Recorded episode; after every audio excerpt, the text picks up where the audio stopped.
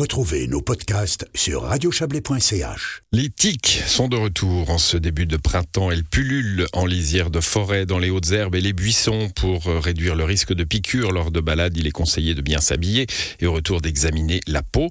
Si une rougeur persiste et que vous vous trouvez dans un état grippal, il faut absolument consulter un médecin. De leur côté, les vétérinaires recommandent de protéger chats et chiens avec des traitements antiparasitaires. Guillaume Abbé nous propose de tout savoir sur les tiques et sur la façon de s'en préserver grâce à Karim Boubaker, le médecin cantonal vaudois, et Chloé Rezaï, et les médecins vétérinaires chez Valésia à Ride. Quelles personnes sont les plus vulnérables à la piqûre de, de tiques Finalement, ce sont toutes les personnes qui vont aller se promener dans la nature, mais qui doivent se protéger parce qu'on sait que chaque année, euh, durant certaines périodes, ben, on est à risque de se faire piquer par une tique. Ça commence actuellement dans les régions de plaine, c'est souvent donc le printemps, mais il peut y avoir une résurgence aussi en automne. Et avant d'aller se promener, quel geste il faut faire euh? C'est pas seulement avant d'aller se promener, parce que ça peut être également dans son jardin hein, qu'on peut être piqué par une tique. Donc chaque fois qu'on est dans la nature, qu'il y a des, de l'herbe, des hautes herbes, euh, souvent c'est vrai, c'est à l'orée des forêts. Ce qu'on doit faire, c'est principalement se protéger avec des habits longs, des habits euh, qui rentreraient par exemple dans les chaussettes. C'est surtout de bien s'observer après être allé en promenade, et surtout les enfants. Il y a un rituel à prendre, le rituel du bain par exemple pour les enfants. On regarde bien dans les zones derrière les cheveux, euh, sur les jambes, sur le ventre, dans les plis, pour voir s'il n'y a pas une petite tique qui s'est glissée là. La tique ne tombe pas des arbres, hein. ça c'est une image euh, reçue, elle est plutôt à ras le sol. D'abord, elles sont toutes petites, hein. euh, c'est vraiment euh, comme un grain de poivre. C'est vrai qu'elles sont sur les herbes hautes et puis elles s'accrochent très facilement à nos habits, à notre peau, mais c'est vrai qu'elles tombent pas des arbres. Et si on trouve une tique sur nous-mêmes, sur un membre de notre famille, que faut-il faire? Les tiques doivent être enlevées le, plus vite possible. Il existe des petits instruments, euh, des sortes de pinces, mais si on les a pas, une tique peut être enlevée tout simplement entre deux ongles. Il faut faire attention, c'est qu'on ait bien enlevé toute la tique parce qu'il y a une petite partie qui pourrait rester dans la peau. On reconnaît une tique qui est restée longtemps, c'est qu'elle a commencé à se nourrir de sang et elle gonfle. Et c'est vrai que c'est là plus facile de la voir, mais généralement elle est là depuis plus d'une journée, disons. Quelles maladies peuvent-elles transmettre?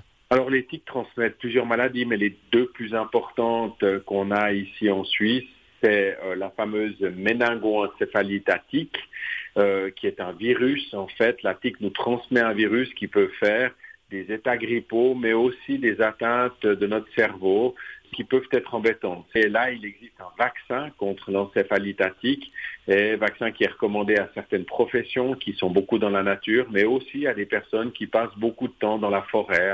L'autre maladie, euh, c'est la borréliose, la fameuse maladie de Lyme, cette fois est une bactérie qui est transmise.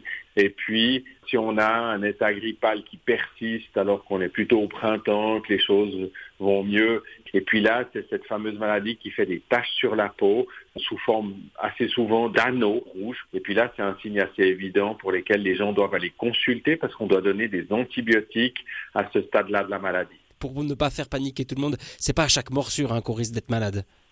Non, alors euh, d'abord, c'est pas chaque morsure. Toutes les tiques ne sont pas infectées, soit par la borréliose, soit par l'encéphalite. Je crois que non, les gens doivent pas paniquer, mais on doit simplement y penser. Lorsqu'on parle de tiques et de piqûres, on pense également à nos animaux domestiques qui sont eux aussi des victimes potentielles de ces parasites. Chloé Rézeil, médecin vétérinaire chez Valésia Aride, nous livre ses recommandations. Ce que je conseille toujours, c'est d'acheter ces petites pinces spécifiques, vous savez, pour récupérer les, les tiques. Il y a pas mal de méthodes de grand-mère, comme la fumée de cigarette, de l'huile, etc. Euh, parfois, le risque, c'est qu'en fait, ça crée un stress, puis que comme il reste plus longtemps et que qu'il est stressé, il va sécréter beaucoup plus de parasites potentiels ou de bactéries, ce qui fait qu'il y a une augmentation en fait des risques d'infection, euh, enfin ou de maladies euh, liées à la morsure de tique. Et puis ce qui arrive aussi souvent quand vous n'utilisez pas forcément une pince euh, optimale au retrait de la tique, vous avez la tête qui peut rester et puis après ça vous fait des soucis, puis c'est beaucoup plus difficile à retirer. Une fois qu'on a retiré la tique, est-ce qu'il faut venir directement chez vous pour être sûr qu'il n'y a rien de, de fâcheux dans le sang de l'animal ou une maladie qui pourrait se développer? En fonction de, l'aspect de la morsure, que ce soit rouge, que ça gonfle, que ça devienne un petit peu croûteux, ou bien que vous ayez l'impression que ce soit un petit peu purulent, euh, que vous ayez des petits suintements euh, qui n'ont pas l'air euh, très ragoûtants, on va dire. Ça, ça peut être des petites choses qui peuvent alerter. Après, euh, ça dépend aussi beaucoup de la localisation. C'est vrai qu'il y a des animaux, ça peut les démanger, ça peut les gêner. Et puis dans ces cas-là, ils vont aller mordiller, ils vont aller lécher. Et puis ça, on peut se retrouver avec des problèmes qui sont secondaires et puis pas primairement liés à, la morsure de la tique en fait. Promenade, c'est peut-être un poil plus compliqué pour, pour les chats, mais grosso modo, de manière générale, qu'est-ce qu'on peut faire pour s'en prémunir en amont?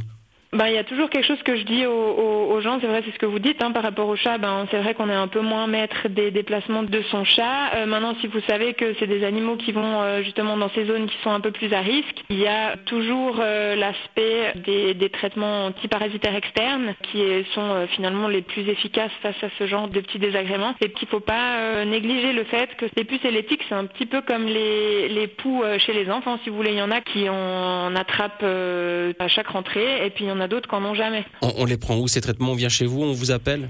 Vous pouvez passer chez votre vétérinaire traitant. Euh, il y en a aussi qui sont disponibles en, en pharmacie. Moi, je trouve que c'est toujours plus sûr de donner des comprimés parce que vous maîtrisez beaucoup plus la régularité du traitement, alors que les pipettes, il faut bien penser, il faut que ce soit correctement mis sur la peau de l'animal et puis que euh, ce soit vraiment mis beaucoup plus régulièrement, sinon l'efficacité, elle est un peu moindre que les comprimés.